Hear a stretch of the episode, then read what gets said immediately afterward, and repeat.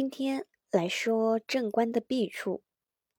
正官可以引财，身弱财强，很害怕正官。财强呢，就恐自己的身体不能够承受。如果正官再来引财的话，就更加受不住了。比如说，像癸丑、辛酉、丙子、丙申这个八字，金多火少，又是在深秋。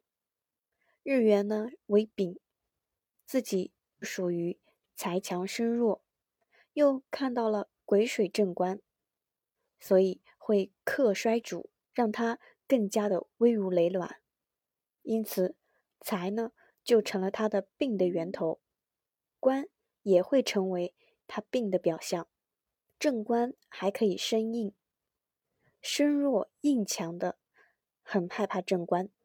印多了身就寡，母多子病。如果再见到正官去生更多的印，如果碰到正官再去生印，就堪受不住了。例如癸卯、乙卯、丙子、乙未这个八字，丙火生于春令，又见到了四木，印多而且还非常的旺，这样就免不了让癸水正官去克身。癸水正官克身，身硬，助纣为虐，非常的可恶。正官呢还能居身，日干衰弱，也害怕正官。身弱既代表着日主萎靡，这个时候就受不了正官的居身了。例如庚辰、庚辰、丙子、丙申这个八字，丙火作为日元，除了石柱上有一笔尖。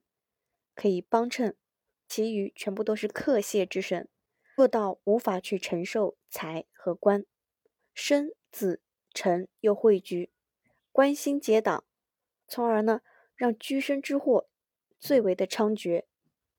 正官还可以制劫，身弱用劫，也害怕正官，因为本身就依赖这个劫去维持，如果有正官的话。就会去克制这个劫，比如说丁酉、癸丑、丙子。